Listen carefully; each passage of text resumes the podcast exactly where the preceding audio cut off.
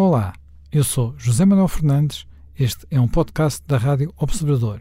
Pode ouvir a rádio online e também em FM 98.7 na Grande Lisboa, 98.4 no Grande Porto.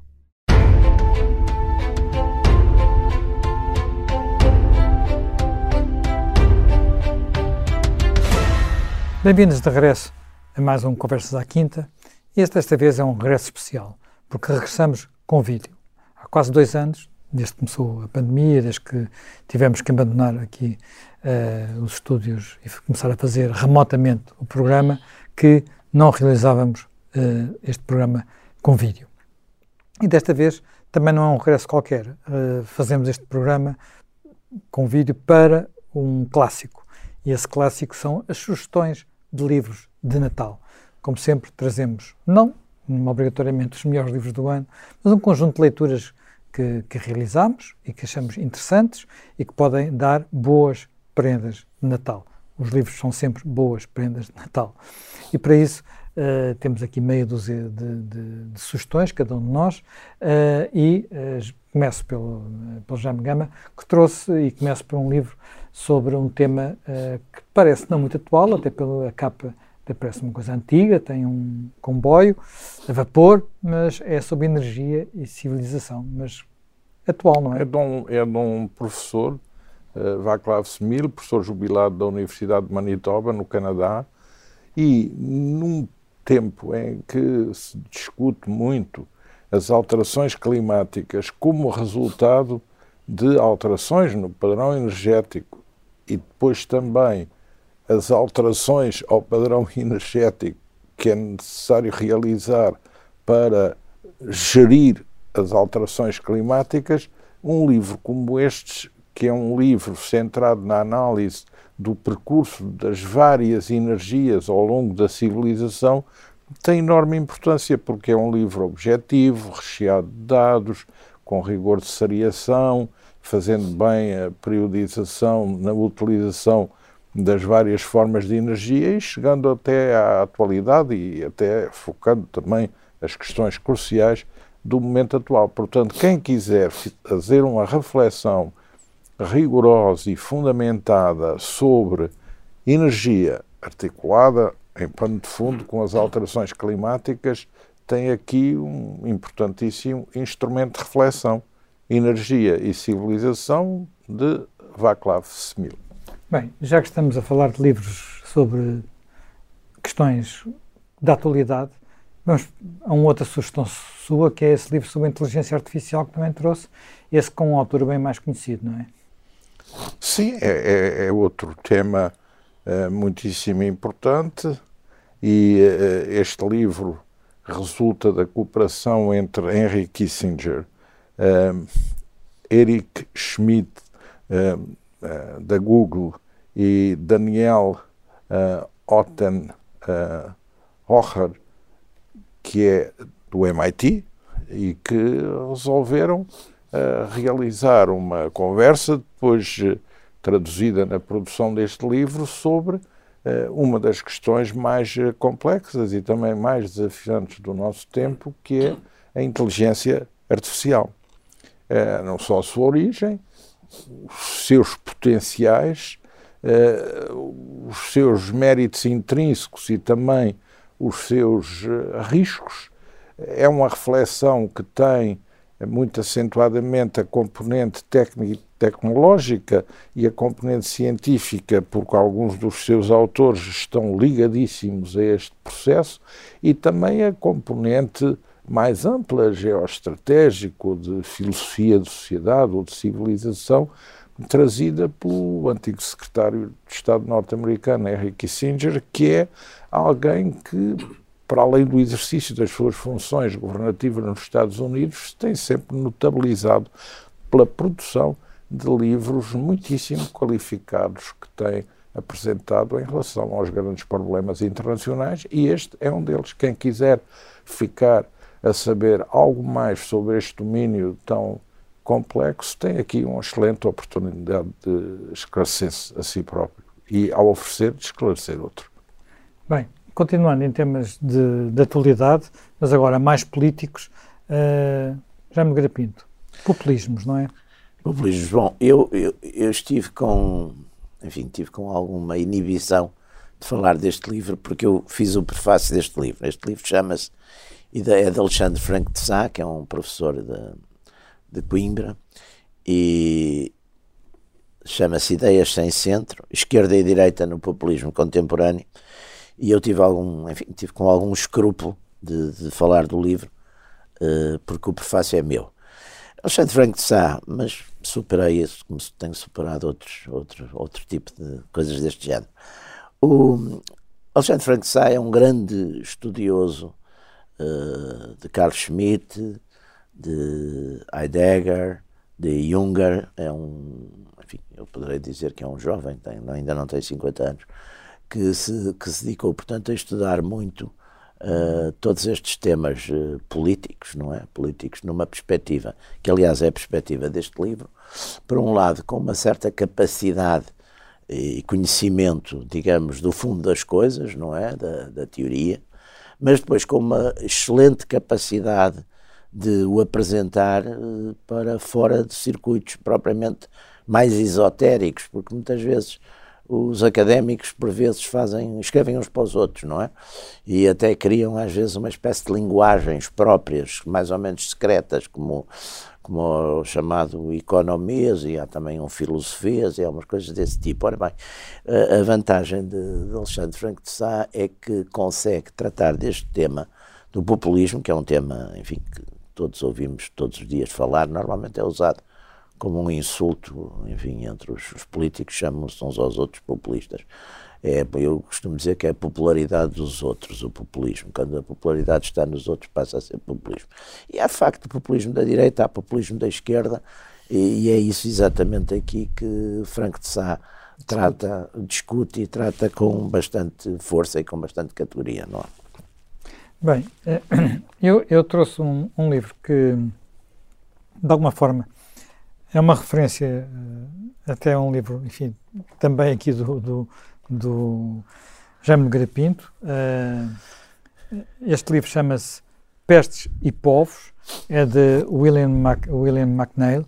Uh, é um livro já antigo, mas que só agora é que foi publicado em Portugal. É um livro de 1976 que teve uma, uh, digamos, um facelift, uma reedição em 1998 e que agora, enfim, 20 anos depois, mais de 20 anos depois, é editado cá. Enfim, naturalmente percebe-se porquê, por causa da, da pandemia.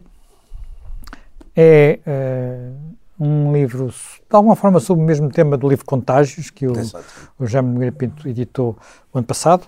Portanto, passado, exatamente. Uh, o ano passado. O Jaime tem uma produção bastante intensa. Uh, e,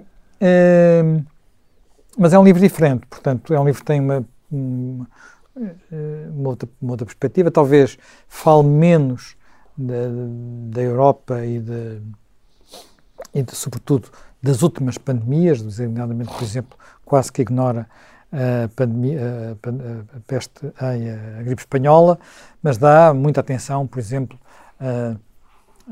à, diferença que fizeram os, os, os germes, a gente não sabe exatamente quais, porque nas pandemias mais antigas não sabemos se foram vírus, se foram bactérias.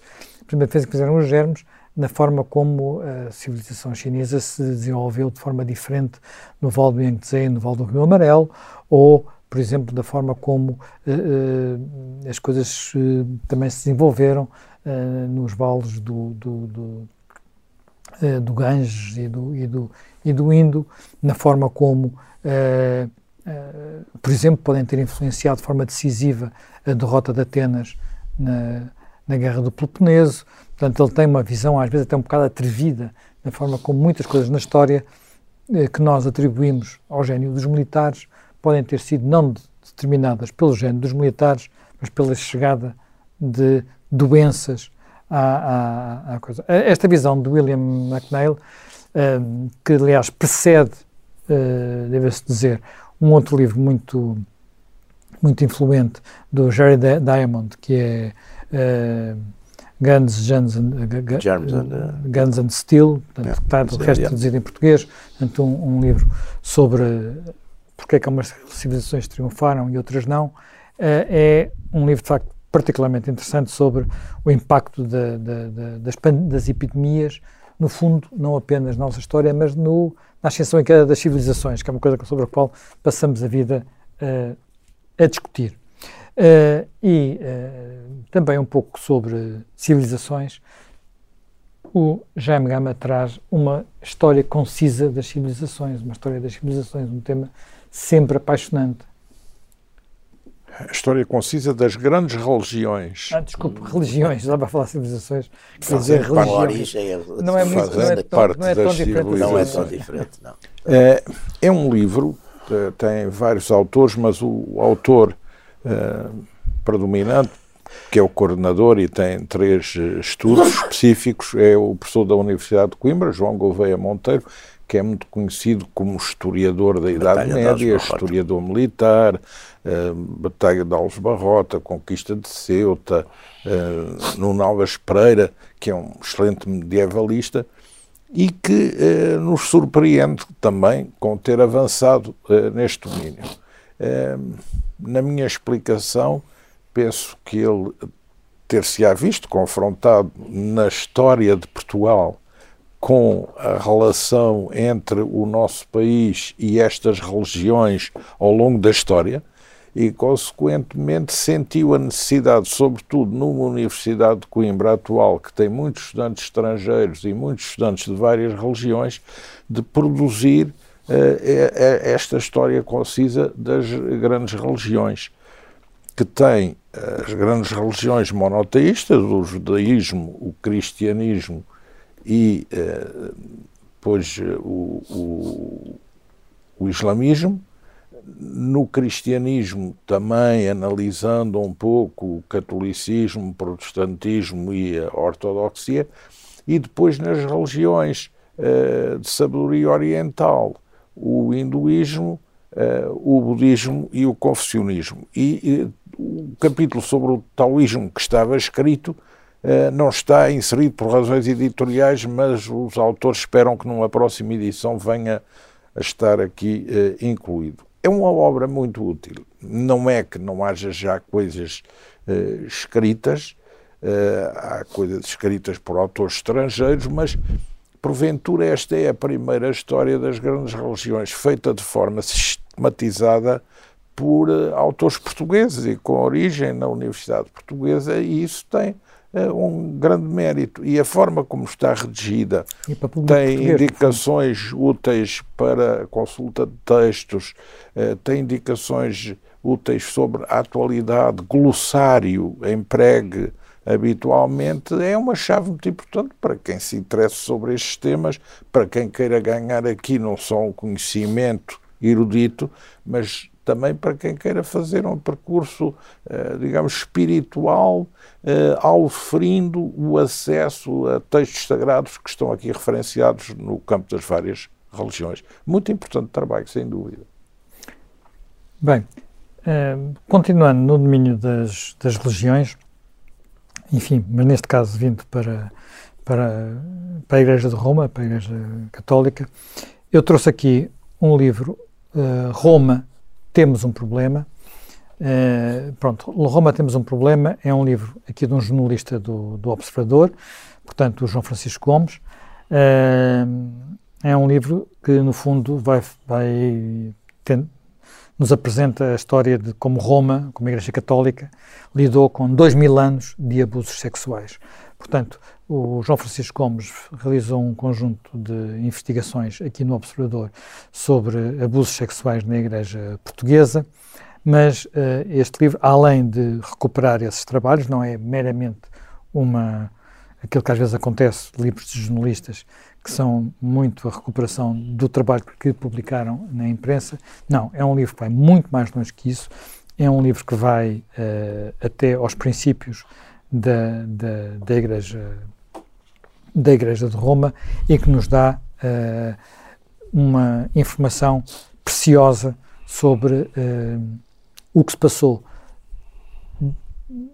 eu diria desde sempre, uh, dando um enquadramento, um enquadramento histórico importante, porque passa pela, pelos princípios, por vários papas, pelos concílios, pelas diferentes, pelas diferenças que foi havendo ao longo, ao longo dos tempos e também pelo debate que houve mais recentemente e pela forma diferente como eh, os últimos Papas, João Paulo II, depois de uma forma eh, já bem mais assertiva, Bento XVI, e agora o Papa Francisco, têm vindo a lidar com aquilo que, sem dúvida, eh, sobretudo no que respeita aos abusos sexuais de menores, foi um, um, cancro dentro da Igreja, do qual provavelmente ainda só sabemos um pouco da, da, da realidade.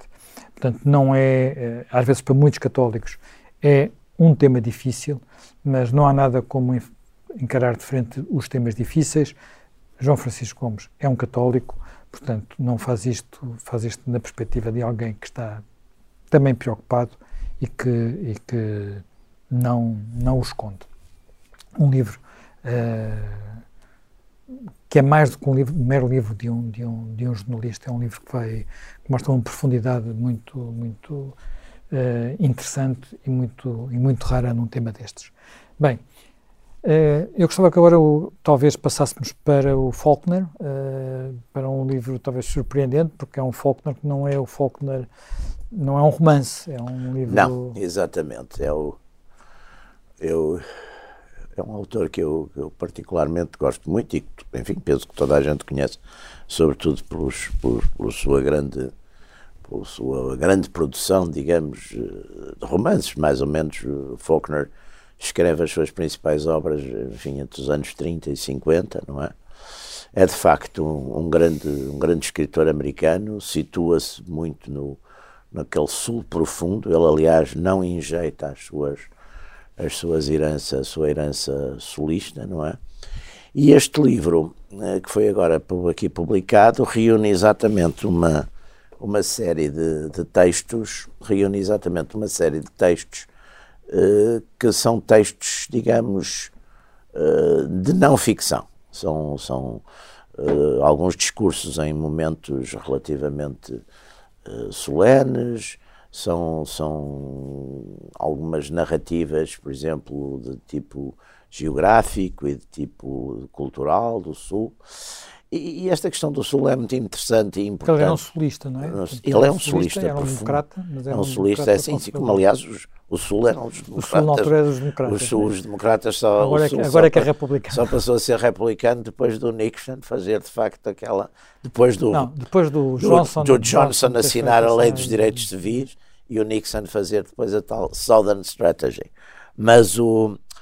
Mas é, é, é, é curioso porque também a gente vê, no, sobretudo até no cinema americano, que o cinema americano até, até muito recentemente tinha uma tradição fortemente de simpatia com o Sul e com a Confederação. Já não falo do, do Birth of a Nation, mas grande parte, o, o, todo o vento levou, e uma grande, uma longa... Ora bem, eh, Faulkner tinha muita consciência também dos pecados do Sul, ele, ele tem muito isso expresso, a questão da escravatura e tudo isso, mas também não queria enjeitar, digamos, o que havia eh, enfim, de positivo e de, nessas raízes. Portanto, é, é, estes escritos refletem exatamente essa sua, essa sua posição. E agora vou tomar o, vou recomeçar eu com uma sugestão.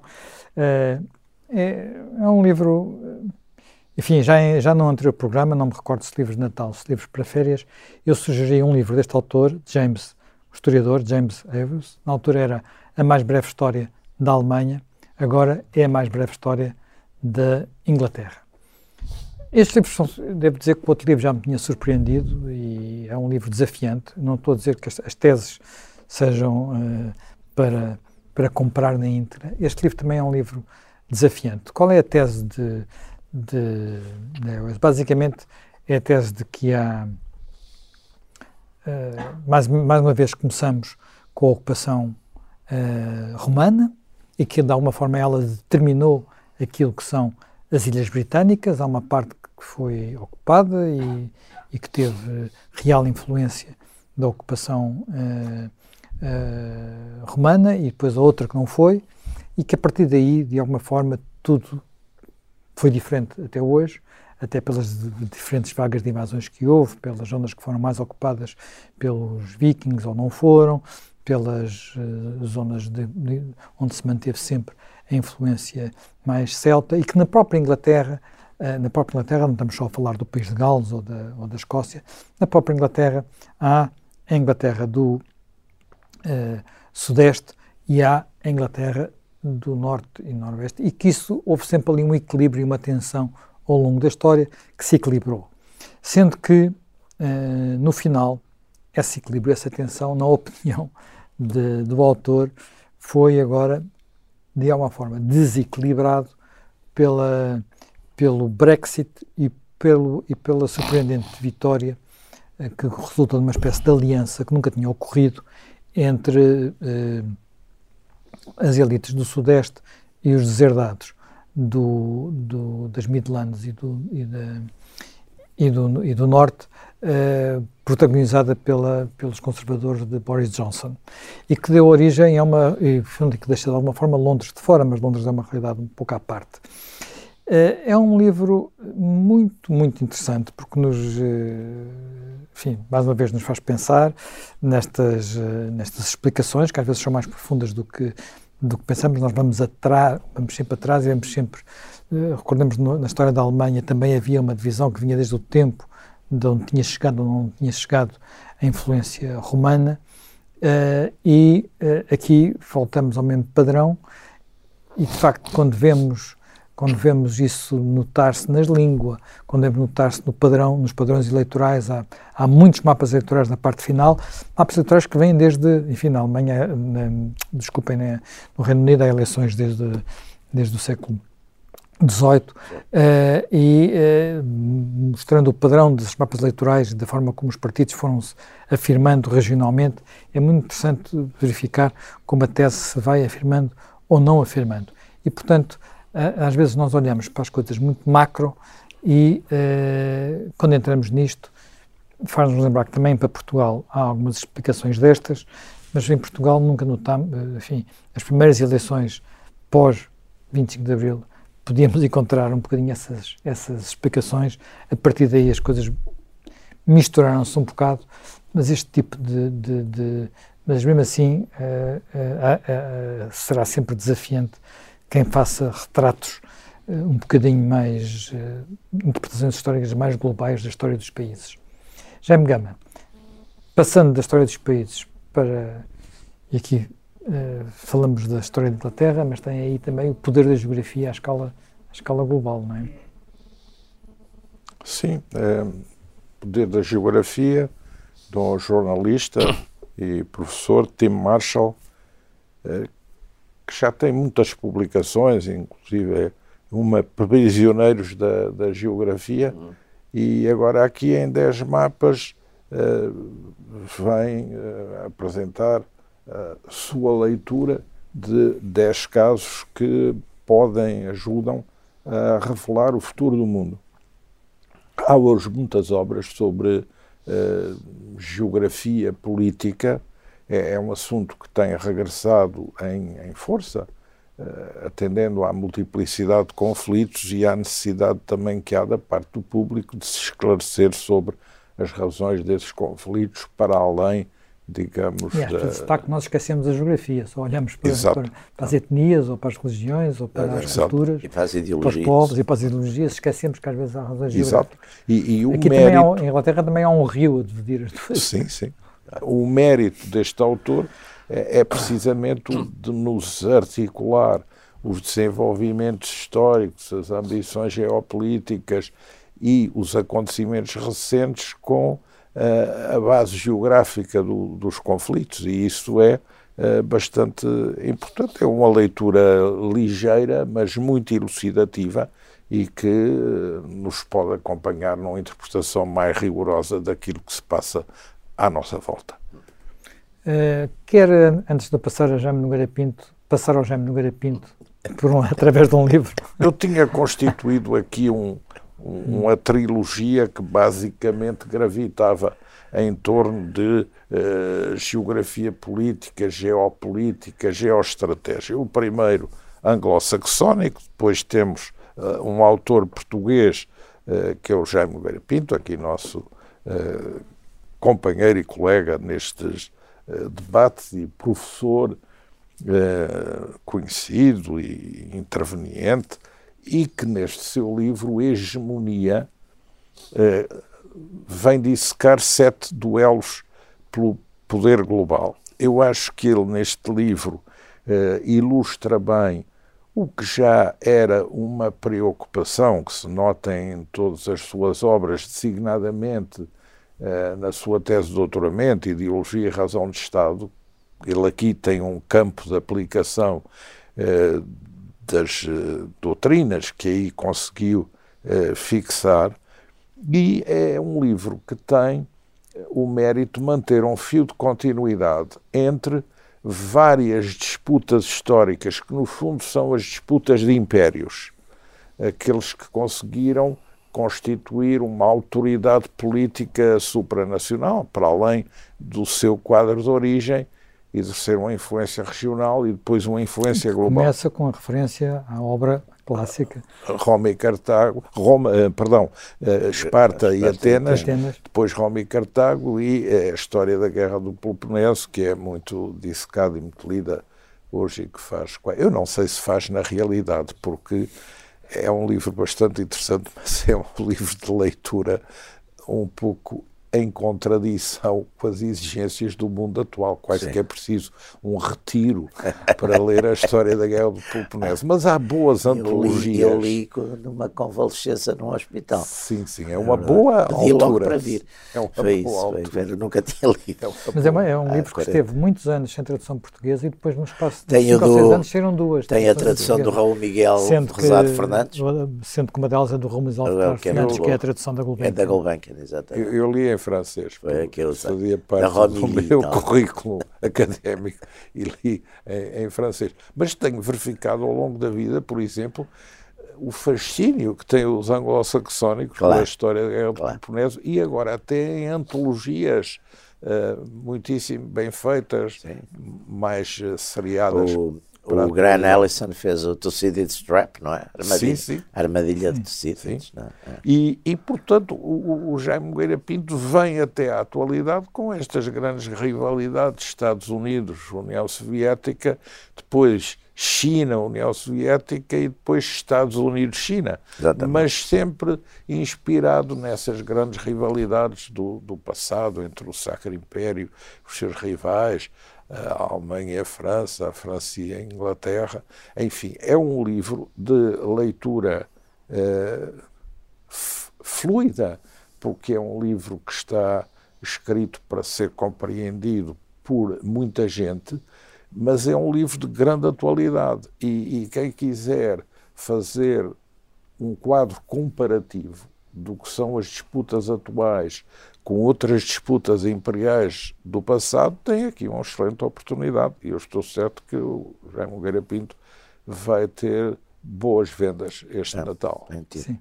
Já, já, já me Pinto, quer, vamos passar à literatura, trouxe aí várias coisas. Trouxe, trouxe aqui. Uh... Ora bem, trouxe aqui este Silverview, que é o é um livro, é o último livro e é um livro póstumo, é um romance póstumo de, de Jean Le Carré. Eu sou um grande fã, fui sempre. Sim, já não é a primeira vez que traz Não, não, gosto muito de John Le Carré. Acho que John Carré, como outros, a, a, a, literatura, esta, esta literatura, digamos, de espionagem, era um género que foi durante muito tempo foi considerado um género menor e inferior, etc. Eu acho que o John Le Carré conseguiu, de facto, nobilitá-la, porque usando exatamente, por um lado, a sua, sua própria experiência, porque ele, no fundo, trabalhou nos serviços secretos ingleses, usando a sua própria experiência e, enfim, e de facto escrevendo bem, que também é bastante importante. A partir de, enfim, do livro que o tornou mais, mais célebre inicialmente, que foi O Espião que Saiu de Frio, que depois também se fez um, um filme, depois fez a famosa trilogia de Carla, depois fez o Perfect Spy. Quando ele saiu da Guerra Fria, que era de facto o seu grande terreno, eu diria que não são tão bons os livros, quer dizer, os livros que já saíram fora desse ambiente da Guerra Fria, para mim são, são, não são tão bons como os grandes livros dele, que são de facto os da Guerra Fria. isto é uma obra póstuma que, enfim, penso que o filho publicou, já estava, já estava escrita, já estava alinhavada, portanto ainda foi a obra terminada por ele. E, enfim, não diria que nem é uma coisa extraordinária, nem é, nem é menor. Um livro, mas que se lê muito bem, continua a ler-se bem, porque de facto é um, ali é de boa trama, trama, e depois boa escrita, bom estilo, não é?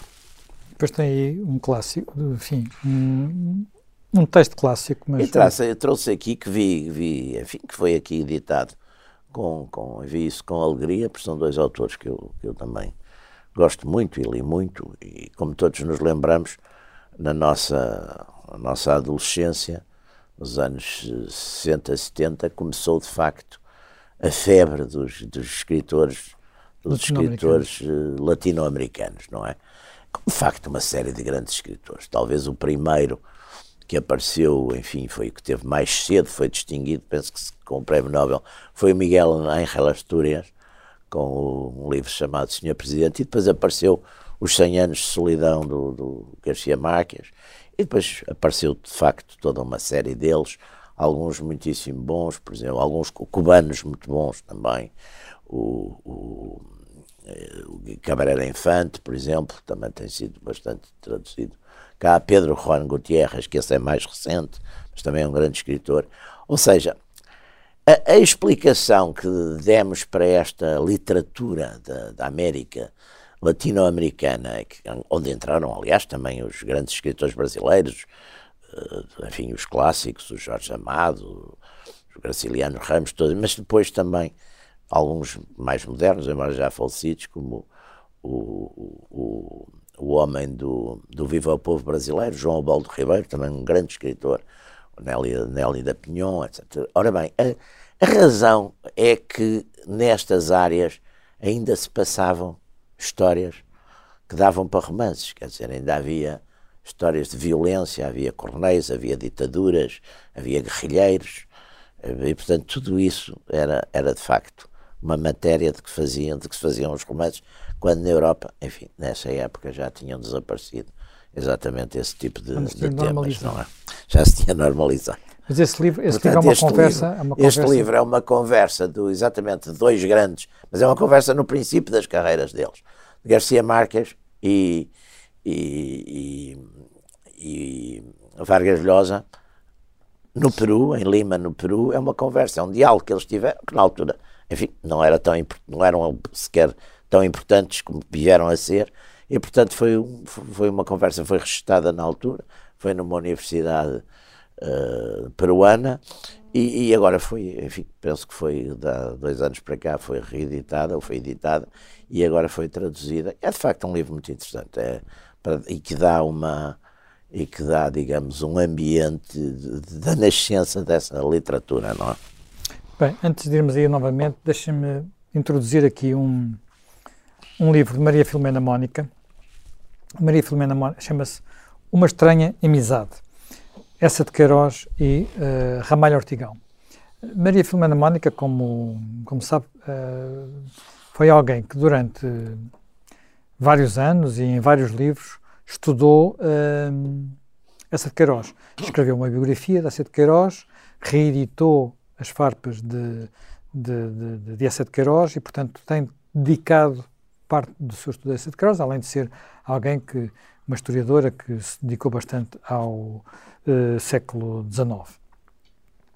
Ora bem, este, este livro é um livro é um livro que só podia ser de Maria Filomena Mónica, portanto, quem conhece a autora sabe que ela é uma pessoa que não é de meias tintas, nem de meias palavras, e, portanto, Uh, o que é que ela nos diz aqui? Diz assim que ela não compreende como é que alguém tão, na opinião dela, talentoso e brilhante como essa de Queiroz, podia manter uma amizade com uh, e não, não, é apenas, não é apenas uma amizade, é mais que uma amizade, porque as farpas, durante um período, um período inicial, foram escritas a meias entre essa de Queiroz e uh, Ramalho Ortigão. Há um romance, que é uma história da Estrada de Sintra, que foi escrito em folhetins no Diário Notícias, uh, com, publicado no Diário Notícias, com um dia um, um dia outro, um dia um, um dia outro, portanto, entre os dois. Aliás, de vez em quando especula, sabe, pormenores que não são resolvidos, é uma, uma história policial, de alguma forma, que não são resolvidos, porque teriam passado rasteiras um ao outro a ver quem é que resolvia essas partes.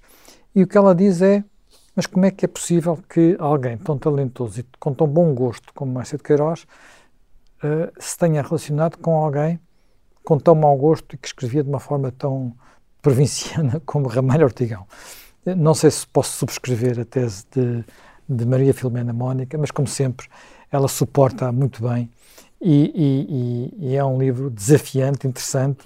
Uh, revela a vida de alguém muito menos conhecido do que essa de Queiroz. Ramalho Ortigão é muito, está muito menos estudado, menos divulgado do que, do que, do que essa de Queiroz.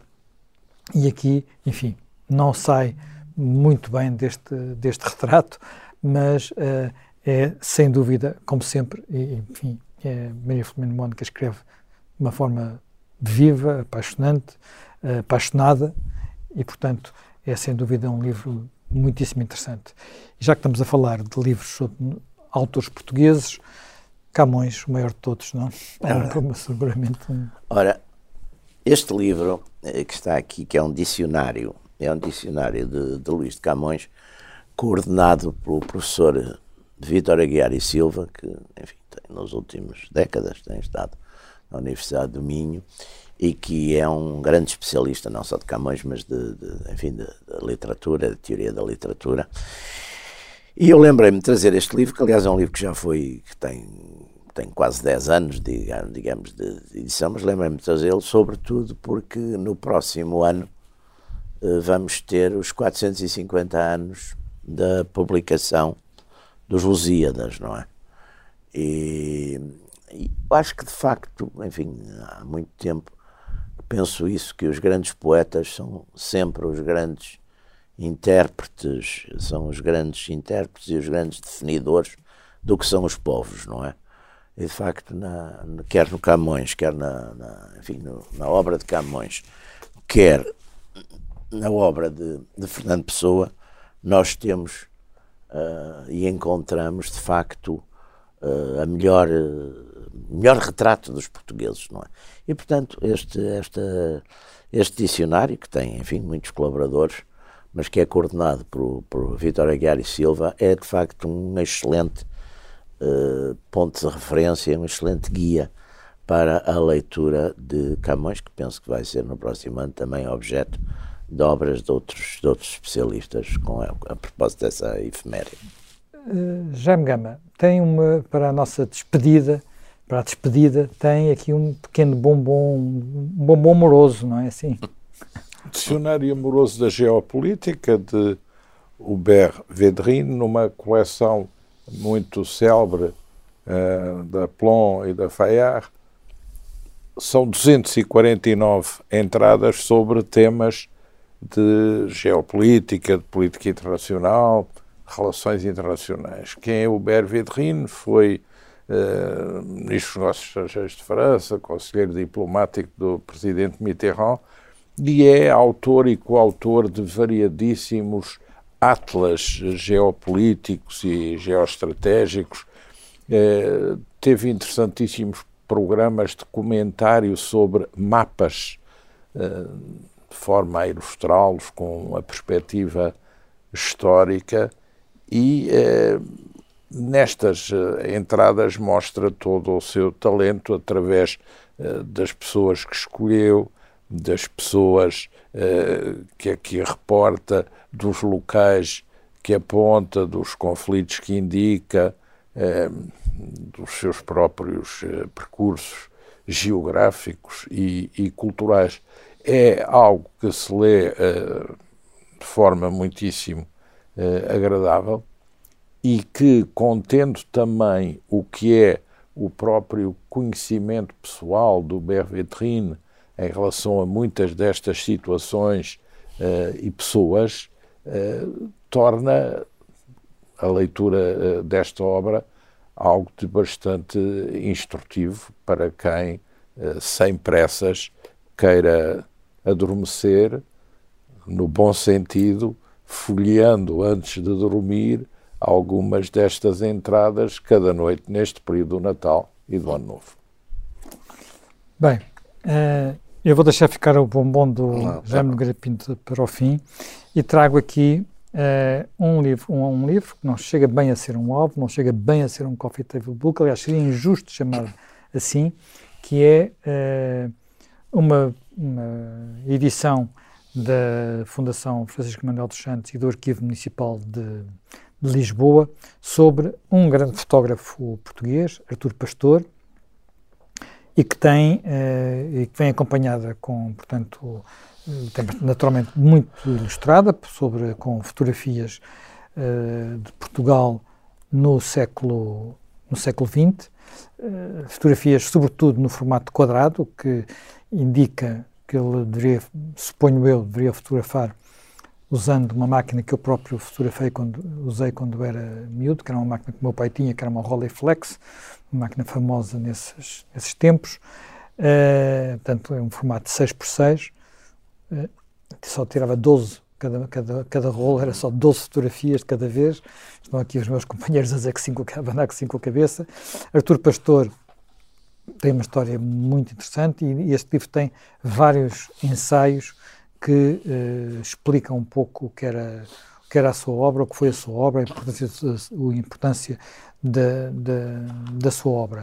Uh, ela estava no Arquivo Municipal de Lisboa e agora com uh, o apoio da, da, da, Fundação Francisco Manuel dos Santos é possível ter aqui essa, essa publicação eu julgo que tínhamos aqui uma fotografia dele, deixa-me só apanhá-la, que não tinha aqui assinalada. Uh, e uh, é de facto uma. Aí está, e como está, como eu tinha dito, aí está o uh, Artur Pastor com uma Rolleiflex, que é exatamente esta máquina que tinha duas lentes e que se olhava por cima, portanto, era uma maneira de fotografar um pouco diferente, tal como não se olhava pelo, tal como hoje nós não olhamos já, olhamos para, para o, uma, para o ecrã do, do telemóvel, na altura olhava-se para uma espécie de ecrã que refletia também uh, a lente e não pelo buraco das máquinas reflexo que estávamos mais habituados, enfim, há 30 anos, 40 anos. Mas isso, sobretudo, é um, é um livro, enfim, para quem gosta de fotografia, apaixonante, para quem gosta, para quem quer perceber o que foi também o papel deste, deste, deste, deste autor, recordar um bocadinho o que era Portugal nos anos 60, 70, 50 do século passado. Um livro muito, muito, uh, muito interessante, muito bem editado, uh, Artur Pastor. E por fim, uh, uma coisa, enfim, Ora, uma coisa sempre apaixonante. Ora bem, eu estou, eu gosto muito de quadradinhos, que agora se chama BD, ou banda desenhada, mas, e agora, de certo modo, os quadradinhos voltaram a ter aqui uma certa projeção, até aqui nós também falamos a propósito da exposição do, do, do, do Tintin do, do RG. Este personagem, uh, Blake e Mortimer, estes dois personagens que estão aqui, foram criados por um grande criador de, de Jacobs, Jacobs, Edgar P. Jacobs, Edgar P. Jacobs, um grande criador de facto de quadradinhos, da quadradinhos da chamada uh, banda desenhada europeia, e que, e que foi, que penso que muita gente da minha geração leu, eh, por exemplo, no Cavaleiro Andante, quer dizer, o Cavaleiro Andante era mais, era a publicação que tinha mais banda desenhada europeia, o Mundo de Aventuras era mais os americanos. Ora, Jacobs já morreu há muitos anos, mas houve uns, uns continuadores, Jan Van Ham, Tony Berserick e Peter Van Dongen, que pegaram nos personagens e continuaram, enfim, eu não diria que os, que os álbuns uh, tenham a mesma qualidade, sobretudo as histórias, os desenhos. Eles conseguiram, de facto, enfim, reproduzir o desenho de, de Jekyll. Aliás, isso está-se a fazer com outros heróis e com outros personagens, mas as histórias talvez não sejam tão boas. E por isso mesmo eles fizeram, e foi o que fizeram aqui, repegaram, em vez de algumas histórias originais, repegaram histórias antigas do, do, do, do, do Jacobs e esta, por exemplo, esta, o, o, o, Isso o é o segredo do espadão. O primeiro, era aliás exatamente a primeira história do, do Blake e Mortimer, era o segredo do espadão. O espadão é um, era uma espécie de avião extraordinário, supersónico, que fazia milhares, milhentas coisas, e quando há uma, uma ofensiva de uns, que na época parece assim uma espécie de uns chineses, mas que vêm do Tibete e que dominam o mundo. é exatamente Blake e Mortimer que iniciam essa resistência e, graças ao espadão, conseguem de facto libertar a, a humanidade dessa, dessa tirania. E portanto gostei, gostei, esta história foi agora reeditada, uma continuação um bocadinho, enfim, imaginada, mas está bastante nos conformes. Portanto, acho que é um, acho que é um livro que não é só. E estas coisas não são só para crianças pequenas, até normalmente as crianças pequenas às vezes não entram. Até às vezes são mais para crianças grandes. Bom, mas agora. O Tintin dizia que era dos 7 aos 77, não é? 7 aos 77, mas nós agora temos de ter cuidado, porque parece que agora há umas universidades que avisam para, sei lá, para se ler com cuidado as peças de Shakespeare, porque têm, têm crimes e têm sexo e violência. Portanto, enfim, não, esta podem Podem ler à vontade. Podem ler, podem ler à vontade. Terminou mais um Conversas à Quinta, terminou mais este clássico de sugestões de livros de Natal. Nós regressamos uh, dentro de uma semana com um programa nas, nos modos habituais.